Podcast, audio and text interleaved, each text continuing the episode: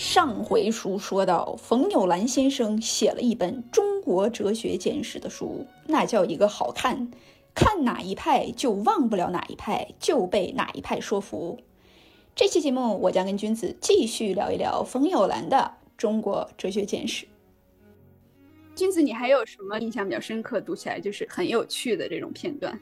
我觉得就是可能儒家和道家在我们的哲学中其实是渗透的比较深的。举个简单例子，就是以前我们初中学英语的时候吧，这个老师呢，其实他也不分英音还是美音，所以他英音也教给你，美音也教给你，最后你说的英语呢，就是英美都有。嗯，那我觉得其实中国人的到现在，我觉得这种文化里，其实儒家、道家都是混杂着来的，包括中国的禅宗，冯友兰也提到道家和儒家的一种结合。嗯，我自己觉得比较有趣的就是。有些他们的东西其实和我们现在讲的一些大白话呀，其实是相通的。就比如说我们以前小时候，大家经常学说我们要什么戒骄戒躁，对吧？这个应该还是毛爷爷讲的吧？但其实它蕴含什么道理呢？我就读到这个里面，他就讲说，其实这是一个物极必反的道理，反者道之动，就是说你这个事情如果做到。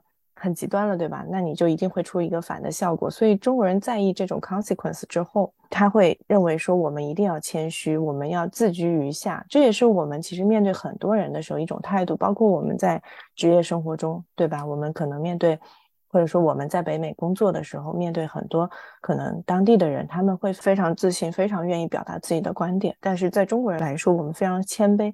那这种谦虚，这种所谓的我们被教育的戒骄戒躁，可能过去我们只知道啊，我们不能骄傲。但是为什么？其实在这个道家里就有讲到了，他就说你物极必反，骄傲就是你走到了一级，那么最后你一定会承受它的后果。觉得这个事让我觉得，哎。好有意思啊，灵光一现。对，包括就是说《周易》的注解，它都是在这种不断的展示出这种物极必反、盛极必衰。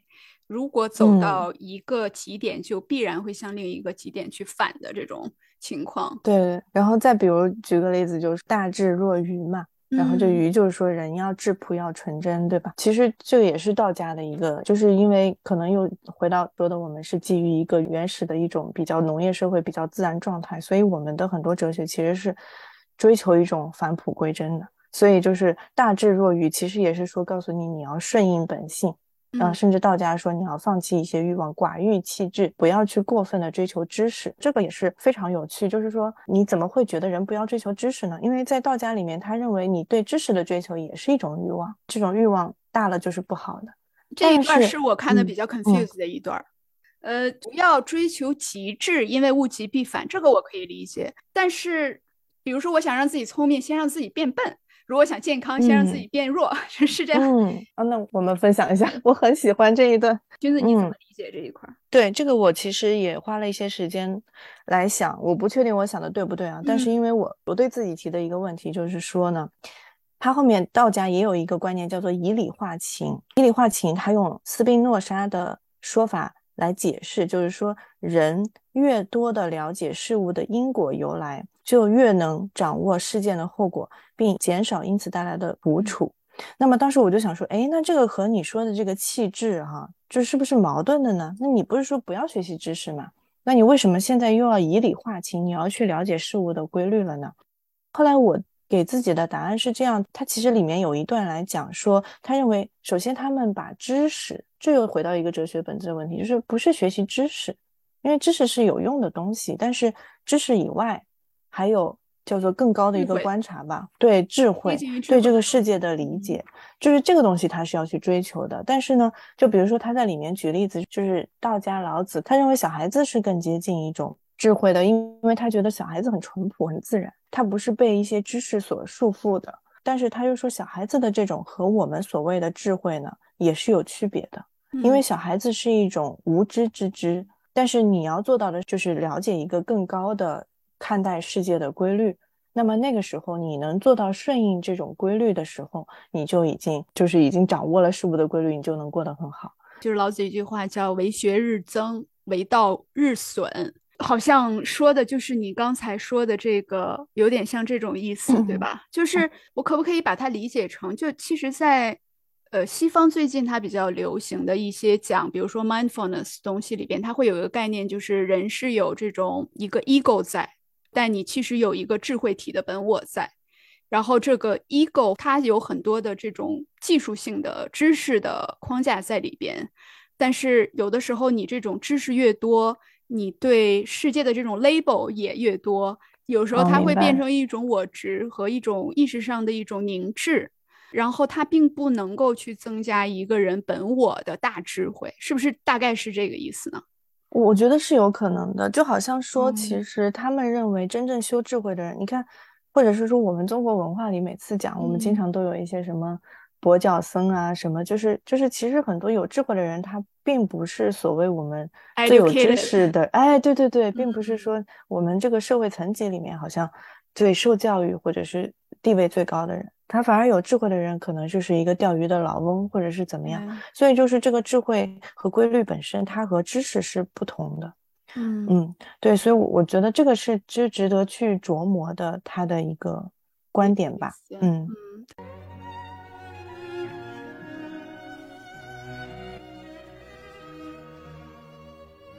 最后一个想分享，我觉得很有意思的就是他有有一段其实是作者自己写到的，然后这个我觉得很清新啊，因为他一直也会强调哲学和宗教的区别。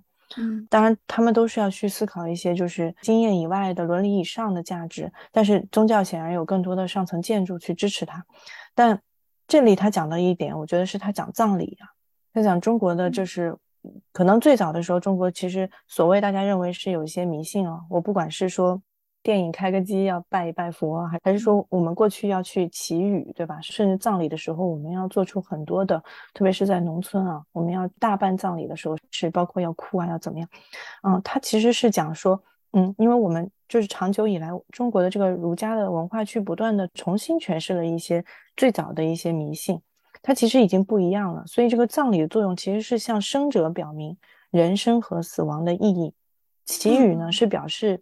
一种重视，而不是真的认为我今天祈祷了就会下雨，所以我觉得这个让我很感动。就是说，可是我们在学很多西方哲学的时候，它是一种非常逻辑推演导向，非常以理智、非常以理性来来引导一种学习的这种感受吧。就我自己来讲，但他这里讲说，就是中国哲学里，他其实有对理性和感性的尊重。然后他就说，嗯，这里我就扩了他一下，他就讲说啊，人不仅靠知识活着，还有感情的需要。葬礼、祀礼，通过儒家的重新诠释，剔除了迷信和神话的色彩，宗教的因素转变为诗了。宗教和诗都是人在幻想的表现，两者的区别在于，宗教把他所说的看为真，而诗歌知道他所说的是虚幻。这样做时，诗人是自觉的，他不符合科学，但又不反对科学。在诗歌中，人们得到了感情的满足，却并不阻碍智性的发展和追求。嗯，所以我觉得这个是他让我就是读到觉得很浪漫、很感动的一个部分。嗯，尤其是相对于非常理性的、结构化的偏西方性的这种哲学体系来说，对，确实是对对。所以我觉得就是说，可能我记得有一期你和魏楠也会聊到说，哲学在科学发展之后，是不是有一个可能被替代的一个关系，对吧？嗯，就我我在某种程度上，我看就是西方哲学的很多问题呢，它确实是在。探讨人和世界的关系，他在认知世界，所以呢，科学也是在认知世界，所以在这个角度上，呃，也许真的有很多问题是被科学去解释了。但是我觉得，在中国哲学里，其实大量的是在探讨人和别人、人和社会、人和自己的关系。在这个角度上，它和科学探索的方向也许还不完全一样。嗯，对。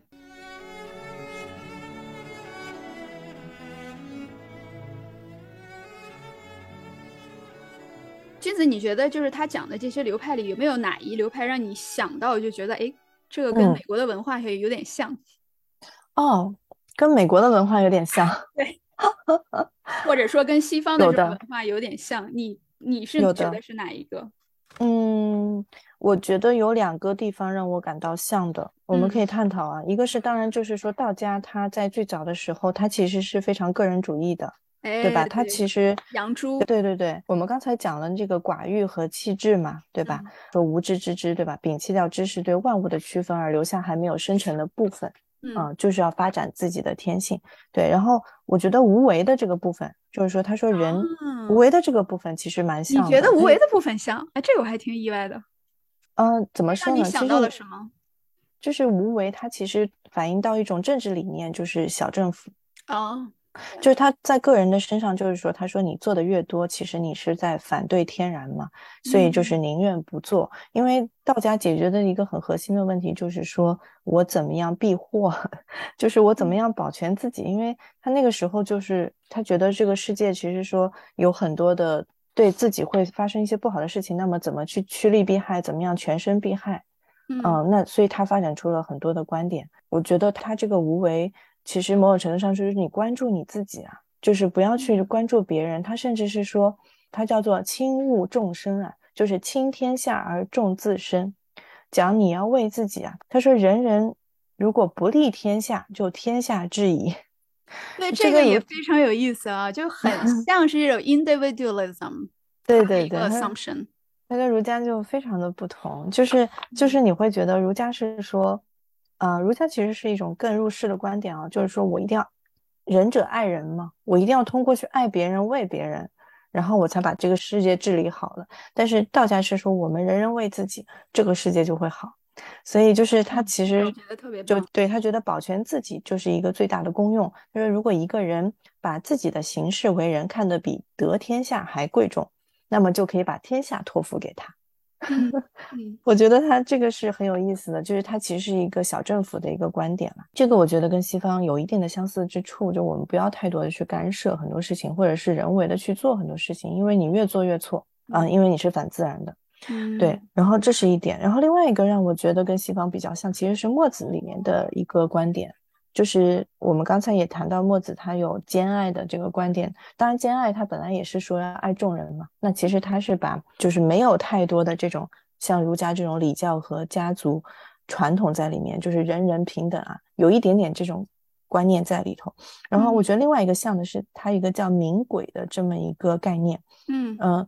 他其实讲的就是跟西方有一种嗯哲学观点叫功利主义啦，就是边沁的功利主义其实是非常相似的。他就是说，这个功利主义的意思就是道德的目标是谋求最大多数人的最大快乐。所以就是在这个墨子的观点里，他认为世界的利益包含每个人的利益，为世界谋利是为自己谋利。他怎么说呢？就是更像是说，呃，我们任何人做任何一件事，一定有他的 incentive。它有点像经济学对人的这种假设，就是说我今天要让你为别人做好事，一定是因为这件事对我也有好处呀。所以它包括它这个冥鬼，为什么叫冥鬼呢？其实是他那个时候去 promote 这个鬼神之说，但它其实并不是一种迷信，它是说鬼神是一种赏罚机制，就是说如果你今天没有把按照这个伦常去把这个事情做好，没有按照我们的律法。把它做好，那你会受到惩罚。这个鬼神其实是就好像现代法律系统里的一种后果一样，就可能你会进监狱，可能你会被抓起来。那么那个时候信鬼神就是你会有 consequence。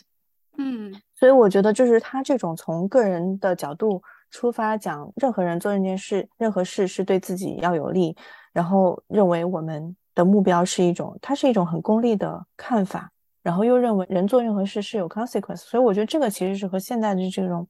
法律体系的设置其实是很有相似之处的，哇，特别有意思。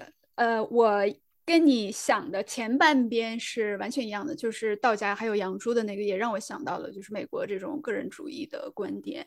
然后我以为你要第二个说的是法家，就是，但是你没有韩非子吗？对，韩非子法家。我其实看这儿的时候想到了，就是。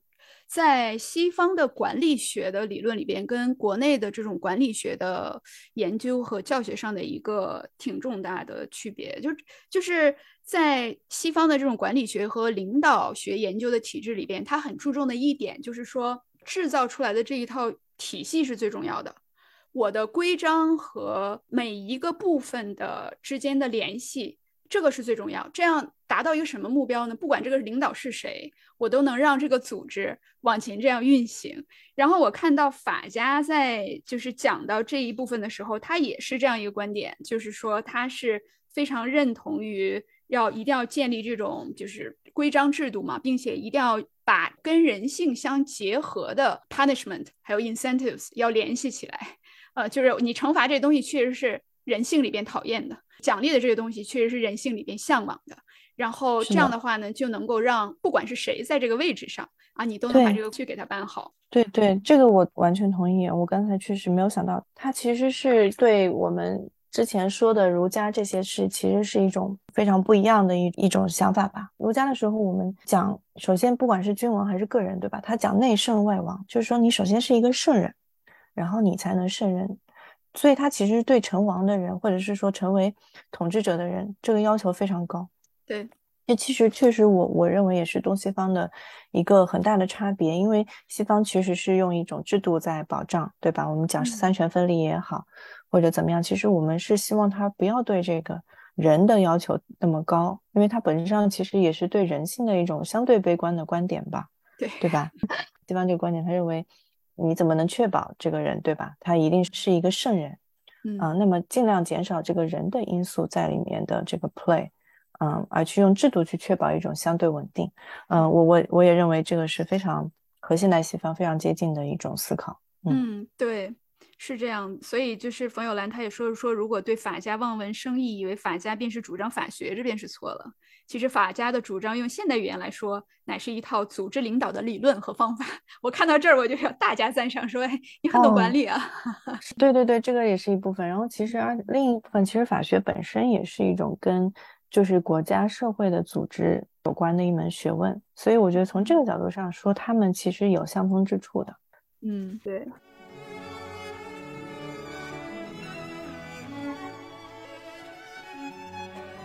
其实我们说到法家，我要呃说一个，就是在这一部分，他让我觉得还挺受启发的一段话。其实我觉得他谈论到了中国哲学里边为什么总是觉得过去的是好的这件事情。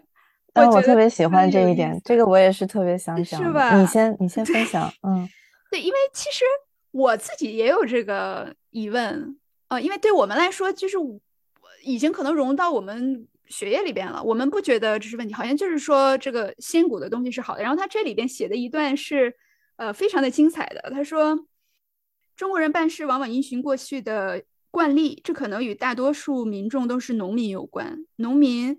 为所耕种的土地所束缚，很少旅行。他们年复一年按季节变化耕耘作物，凭过去的经验就够用了。因此，如果遇到新事，首先就想过去有什么经验可以遵循。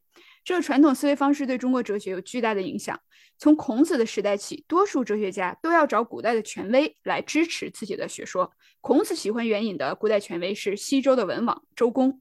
墨子与儒家辩论时，援引比文王、周公更古老的夏禹。孟子未能凌驾于墨家之上，往往援引尧舜，因为他们是传说中比夏禹更早的圣王。最后，道家为胜过儒家和墨家，又请出了伏羲、神农，据说他们比尧舜还要早几百年。这段我觉得真的他好逗啊！就看了就觉得又觉得又逗，又觉得就是非常的透彻和犀利。嗯，是的，就是包括我记得他这个书里面也提到，就是说他说遇到新事物啊，凭借经验解决的这种。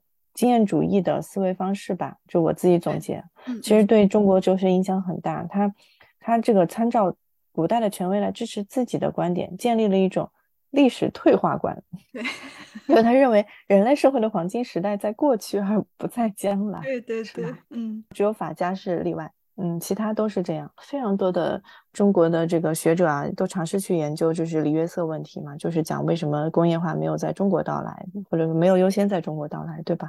就我觉得就是很有意思，就是你会在一本哲学书里面发现，哎，他也试图回答这个问题，就是他在里面可能有很少的笔墨提到。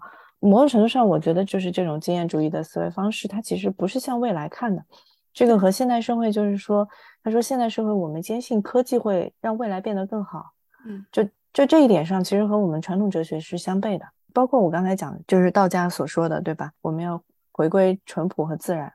他说这是一种农民的智慧，就是或者说我们当时的这个地主阶级，因为我们当时的哲学家出生于地主阶级，然后呢，他们又受到良好的教育，所以能以更好的语言去表达地主阶级所有的一些价值观和立场。但本质上它是根源于土地的，所以他对大自然的这种拥抱是天然的，所以就是它的整体的倾向是一种回归质朴的。包括现在我们讲中国的，不管是我们说很 zen，就是日本把它就是做成一个很 zen 的感觉，然后禅宗是把我们归隐田园啊，就是其实都无不看到中国的这种文化和这种思考的一种渗透在里面。嗯，对，特别有意思这一块，然后也就是很推荐大家去看那一段。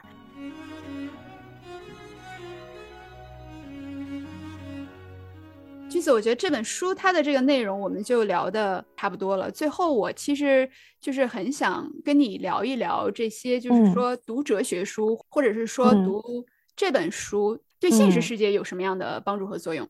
其实最开始我们没有打算选哲学书，然后我们选的更多是偏向于比较工具化一点的，跟管理类和就是 leadership 相关的书。但是后来会觉得，因为我们聊了几次天，然后有问到你会反复去看和思索的书。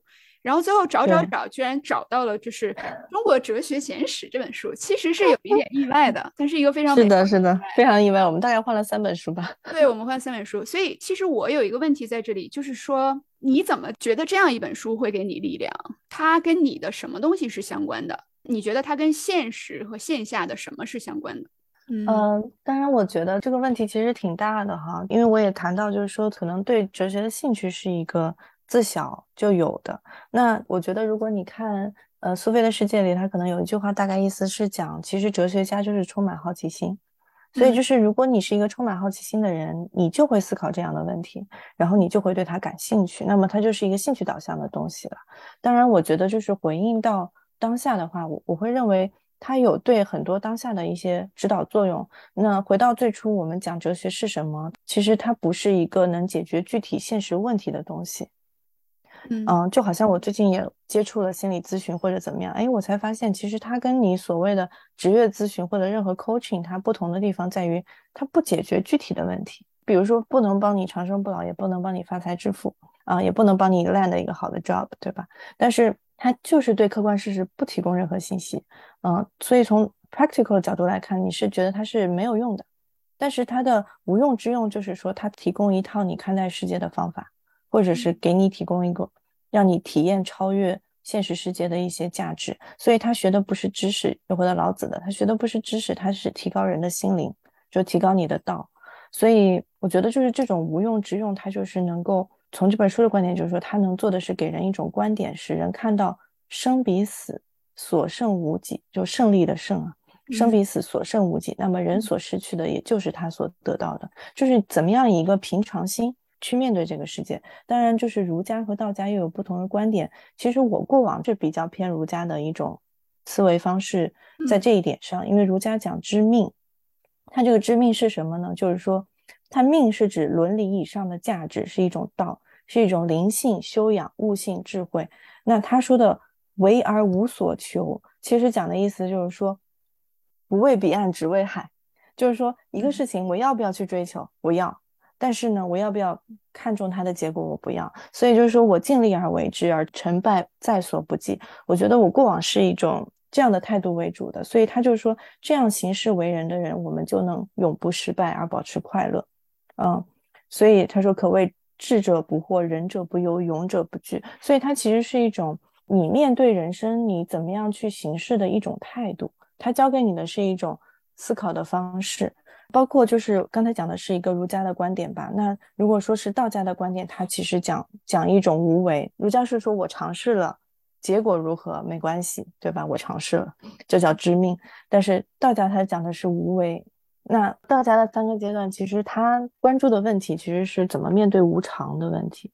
我觉得这个是其实现在很多人都在面临的问题，对吧？嗯，我们没有一个常态。那么在这样的时候，你怎么样去？对待，不管是你是被风控了，你想做的事情做不到了，对吧？可能以前我是儒家态度，我说我尽力而为之，但是那现在有些时候你做也做不了，那么你怎么办？那其实道家提供了一种方式，他他是怎么化解这个问题的呢？他不解决这个问题，但是他怎么化解呢？他说：“其万物依死生。”啊，这句话意思就是说，对于逃避不了的伤害啊，从更高的观点来看待，亦给予外界啊，生与死。那么，人如果达到与万物一体，人的肢体无非是尘埃，生死终始，无非是日夜的继续，时运好坏都无足挂齿。那么，他在回答这个问题的时候，他不是告诉你怎么去解决外界对你的限制，而是说，他从根本上让你一笔勾销了这个问题。当你的认知在这个层次的时候，你就不认为它是一个问题了。所以呢，这是我很敬佩他们所达到的一种哲学的无用之用吧。啊，用《道德经》第十六章的一个引用的话，它叫做“知常曰明”，就是说你知道事物变化的常理，人的思想就明智。明智的人得以避免偏见，才能胸怀广阔，得见真理；而得见真理的人，终身也不会跌倒。嗯，这是我特别想要给大家，也是鼓励我自己的一句话。嗯，特别好，特别好。对，所以就是说，呃，总结一下，就是如果说哲学对现实的操作方面的。这种指导的话，其实是没有特别切实的这种操作方面，不是说你看了这本书之后，你立刻就会写合同了，对吧？原来不会写美国合同、中国合同的这种，现在就写。可能能理解，我觉得可能对你理解能加深一些，对。但是它似乎是就是说，它是一本很能给人力量的书，因为它介绍了很多。非常有智慧的人，他思考世界的这种方式，如果我们就是平视这些人，而不把他们当做所谓的先知圣贤的人的话，那么其实就是他们在这些方面做了很多的思考，然后这个我们的前任留下的这些智慧也可以为我们所用，让我们的生活的时候也更加豁达和开阔。嗯，是的，就比如说道家，其实他是讲一个人的自由，甚至讲人的绝对自由，但是没有人能做到。他也知道，所以为什么他要处理人与外界限制之间的关系呢？那他希望你达到一种相对的快乐。那这种快乐是怎么达到的？是从你主观的变化来达到的。所以这个其实和现代的很多，不管是 meditation 啊，还是啊很多禅修、灵修，我觉得是非常接近的。其实当你有一些不能去。控制的事情的时候，那么调整你自己，啊，我觉得这是他能够带给你的一种看待世界、看待人与世界关系的一种方法。嗯。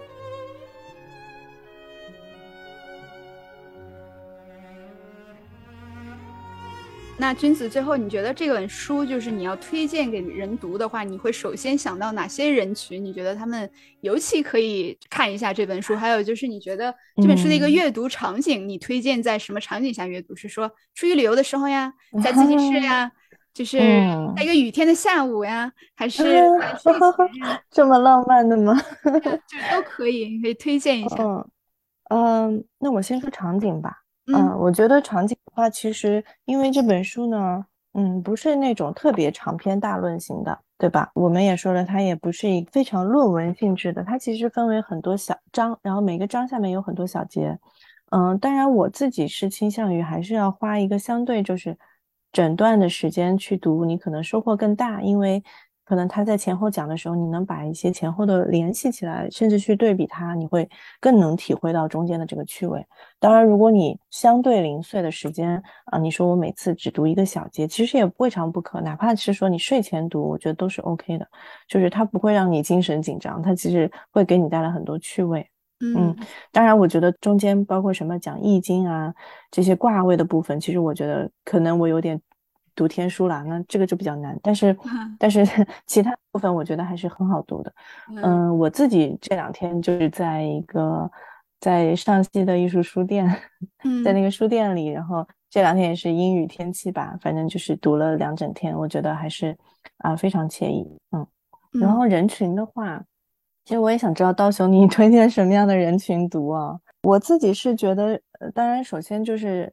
我觉得人还是需要好奇的人吧，就好像对哲学关心的人一定是好奇的人，或者是说很多人读书呢，其实也是想得到什么或者学到什么。那那我觉得对这样的人来说，你读它，其实我想讲说为什么分享这个书，我就是说觉得赞叹于我们的这种日常的一些思考方式、行为方式，我们遵从的生活守则，与人与己看待世界和社会的观点啊，它是就根植在这么长久的传统里。所以说，如果你想要。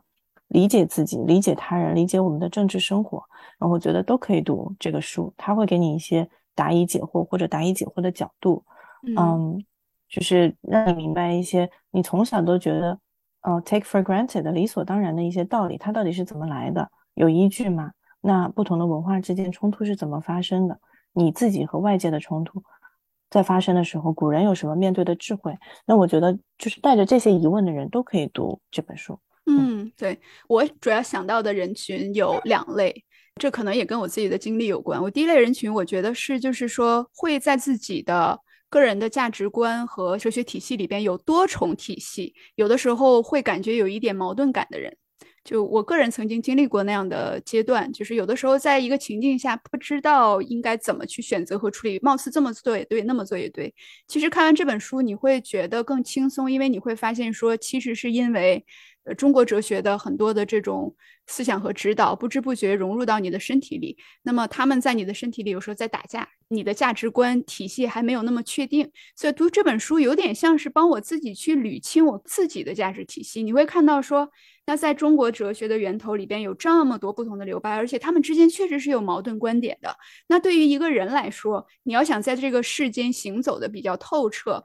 比较明朗的话，那么你要有自己的一个比较符合个人的价值体系吧？对，那那你是怎么去思考的，对吧？所以我觉得看他的这些讨论，看他写不同流派的比较和他们中间的矛盾，其实能帮你自己理清自己的这样的一种价值体系里的优先顺序和选择。所以我觉得这是第一类。嗯，哦，我是想说这个特别有意思。我觉得顺着你说，其实某种程度上对于你个人来讲，你会发现，哎，并不是世界上只有一种观点。对吧？甚至这些他们都有各自自洽的一套体系。那么你可不可以有自己的体系？甚至你你不管是把他们揉杂起来，还是你自己的一套体系，那么就是我觉得会给很多人带来一种安慰，就是你不必非要像某一种，我们并不是一个大一统的思想，对吧？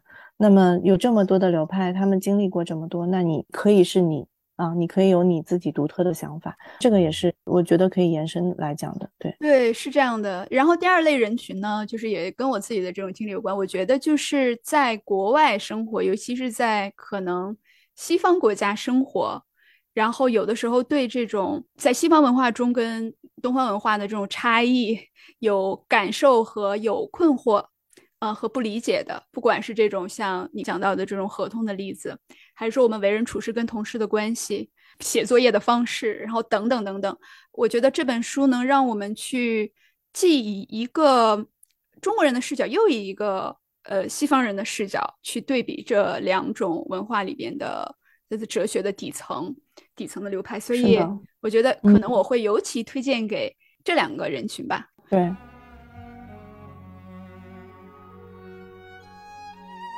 其实这本书就是里边有很多精彩的章节，我们都还没有聊到啊。包括看这本书的第一章，其实是从那个佛学 去看的，因为我就是那一段时间对佛学特别的感兴趣，然后我就把它第二十一章、第二十二章，二十二章是讲禅宗嘛，就是钱默的哲学，然后还有他的道家那一部分都看了一下，然后我就觉得他讲的特别好，就包括这个禅宗那一章，他有讲到就是说。禅宗其实有点像是佛学跟中国的这个道学它之间的一个这样的一个融合嘛，然后它那里边就会有很多这种我们刚才所讲的大道是不可名状的，所以就说，这个小和尚问老和尚说什么是第一要义，然后老和尚就跟小和尚说，我与尔言为第二义，就是说第一义是没有办法说出来的。然后还有的时候小和尚什么问老和尚，老和尚就会打他，或者是老和尚根本就不说话，这个意思就是说。你这个是无法言喻的，无法用呃语言去表达。我觉得都特别特别的有意思吧。对，因为刚才这个刀总也说到，就是呃，我我自己翻了一下，就其实翻到他有一章讲风流与浪漫精神嘛。这个其实跟新道家和他的佛僧友人当时所盛称的一种叫做清谈相关。他这个这个清谈呢，是一种清新精妙的谈话。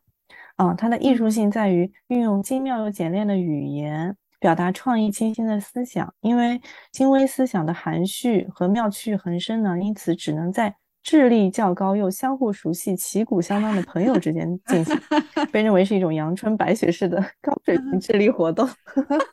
我就这个就你不难想象，就是中国古代的文人玩这些文字游戏啊，就是它是怎么来的，是吧？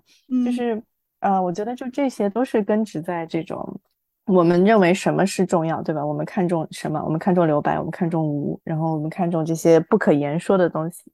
所以就是，呃，我觉得到现代来讲，不管你是一种电影的表达方式也好，嗯，过去我觉得看不管是看李安的电影还是什么，就是有的时候我们会着迷它中间的那种寓意和隐喻，这种纸袋，我当时就会想，为什么我们这么着迷这种东西？就它和好莱坞的这种直白的呈现形式为什么不同啊？为什么东方人喜欢隐喻这件事情啊？我觉得就是你看了这个以后，你就会觉得，哦，原来它是一脉相承的啊！我觉得这个非常有意思。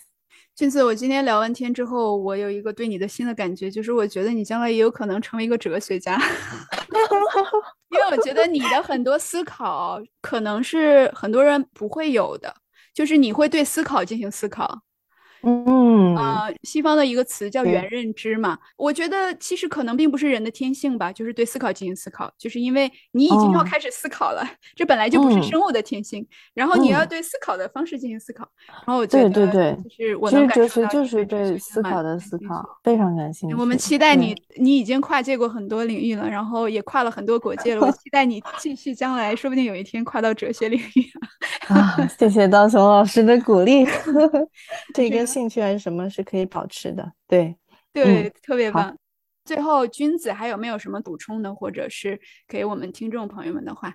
嗯，这本书里还有很多宝藏，我觉得今天没有办法一一分享完，然后希望大家能够自己去读，也欢迎大家和我们交流。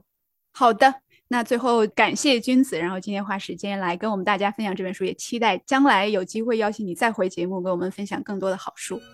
好好的，那就这样。拜拜拜拜。